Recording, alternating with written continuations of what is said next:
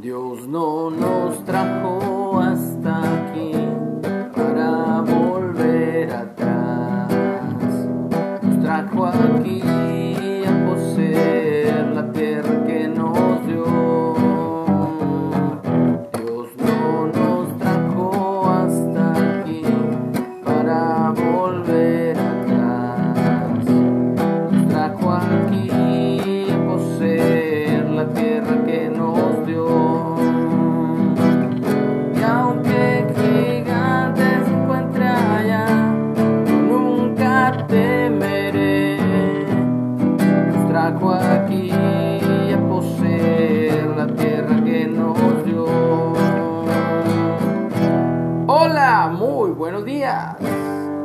a Dios por un día más de vida que Él nos da. Agradecido con el Padre Celestial porque Él es bueno, porque para siempre es su misericordia y su verdad por todas las generaciones. ¿Quién anunciará las poderosas obras de Dios? Nosotros anunciaremos sus poderosos hechos. Estamos en la lectura diaria del libro o evangelio del Mateo o Leví. Hoy nos toca del capítulo 22, versículo 23. Y el título es, o el subtítulo es, La pregunta sobre la resurrección. Tenemos referencia en Marcos 12 y en Lucas 20. Dice así, en aquel día vinieron a él los saduceos, que dicen que no hay resurrección, y le preguntaron, acuérdense que en el, en el temita anterior vinieron los fariseos, un grupo religioso, a preguntarle eh, que, si le, que si era lícito dar tributo al César. Bueno, ahora viene otro grupo religioso llamado los saduceos, que dicen que no hay resurrección. O sea, estos no, no creen en la resurrección. Hay gente, me he topado con gente que se dice cristiana y que no creen que vamos a resucitar un día. No creen en la resurrección, creen que se acaba todo cuando te mueres y hasta ahí. Y que ya nunca jamás por los siglos de los siglos vas a volver a la vida.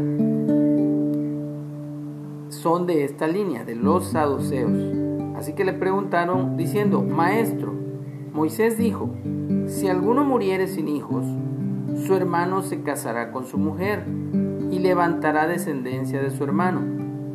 Hubo pues entre nosotros, y ahí vienen con una historia que de dudosa procedencia parece que no es real, pero bueno, eh, vamos a ver cómo quieren tentar a Jesús. Hubo pues entre nosotros, contaron ellos, siete hermanos. El primero se casó y murió. Y no teniendo descendencia, dejó su mujer a su hermano. De la misma manera también el segundo y el tercero hasta el séptimo. Y después de todos murió también la mujer. En la resurrección, pues, ¿de cuál de los siete será ella mujer, ya que todos la tuvieron?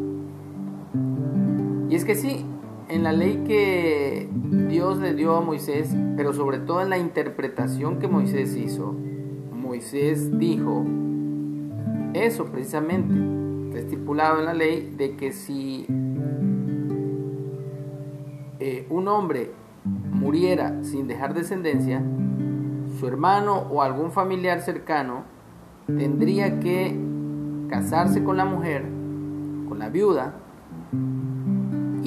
que diera descendencia obviamente para que el nombre de, del familiar muerto, que no pudo dar descendencia, tuviera su propia descendencia.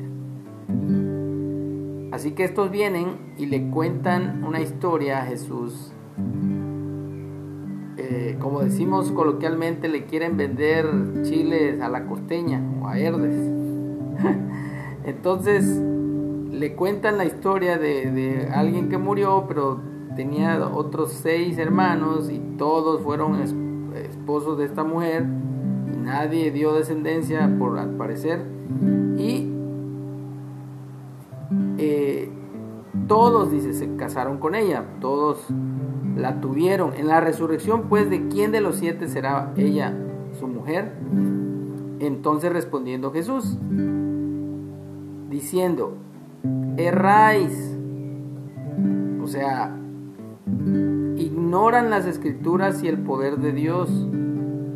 Erráis ignorando las escrituras y el poder de Dios, porque en la resurrección ni se casarán ni se darán en casamiento. Y Jesús está diciendo directo, los casamientos son en este tiempo, en este siglo, en esta vida. Dice, sino que serán como, no serán ángeles, serán como los ángeles de Dios en el cielo. Pero respecto a la resurrección de los muertos, ¿no habéis leído lo que os fue dicho por Dios cuando dijo, yo soy el Dios de Abraham, el Dios de Isaac y el Dios de Jacob? Dios no es Dios de muertos, sino de vivos. Oyendo esto la gente se admiraba de su doctrina o de su enseñanza. Y esta es la interpretación que Jesús hace precisamente acerca de lo que está escrito en la ley de Dios que le fue dada a Moisés para que se la diera al pueblo. Esta es la verdadera interpretación de esto. Que en la resurrección, cuando Jesucristo venga, los que estén muertos resuciten, los que estemos vivos seremos transformados, dice el apóstol Shaul o Pablo. Seremos como pero no seremos ángeles, seremos como los ángeles. O sea, acuérdense que el ser humano, hombre y mujer, somos llamados por Dios la corona de la creación, por encima de los ángeles. En ese sentido, seremos como, como para que nos demos una idea, como los ángeles, que no se dan en casamiento. Ya que Dios dice acá, Jesús diciendo acerca de la resurrección, ya que Dios es un Dios de vivos, no de muertos. ¿Por qué?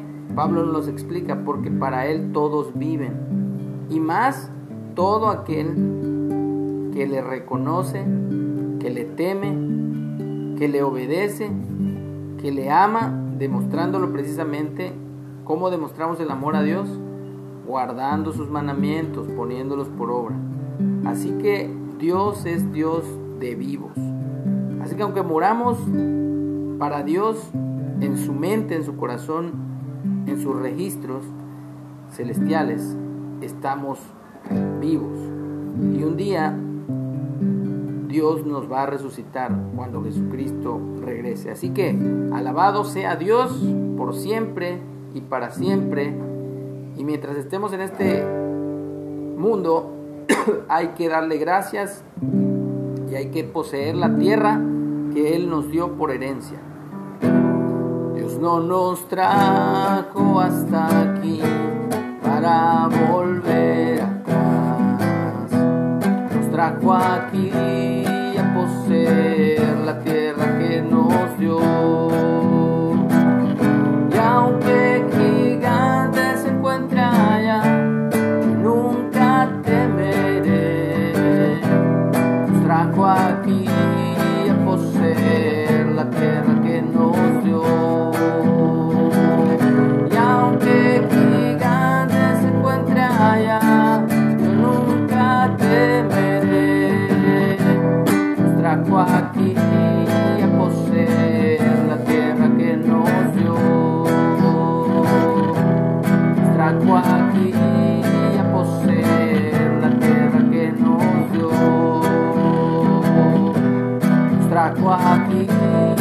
poseer la tierra que nos dio. Que tengamos un excelente día. Que Dios nos siga bendiciendo. Que siga fortaleciendo nuestras vidas para obedecerle y poner por obra su palabra.